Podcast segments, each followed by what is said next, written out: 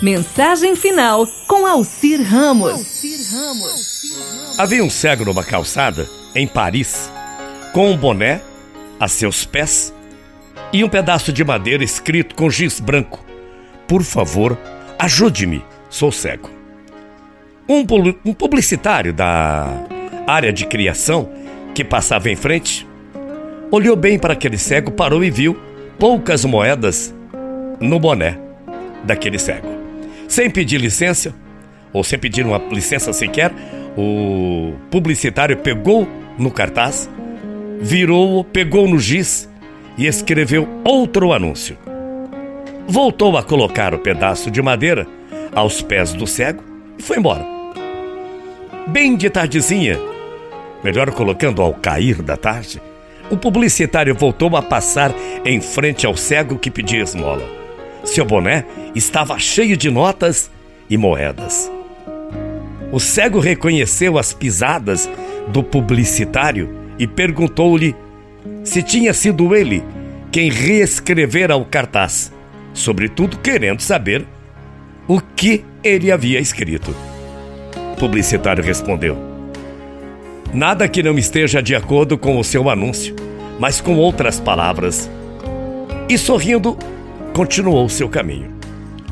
O cego nunca soube o que estava escrito, mas o seu novo cartaz dizia: Hoje é primavera em Paris e eu não posso vê-la. Quantas vezes já nos deparamos com situações em que poderia ser alterado algo e com a preguiça, como o deixar andar, com o cansaço, não alteramos e guardamos para outro dia, guardamos para outro momento. Concorda comigo? Quantas vezes nos deparamos com situações em que a estratégia é usada não é a mais correta para aquilo a que se propõe e não ousamos propor uma nova estratégia. Assim, e derivado às atitudes anteriores, quantas oportunidades não perdemos e quantas deixamos de fugir.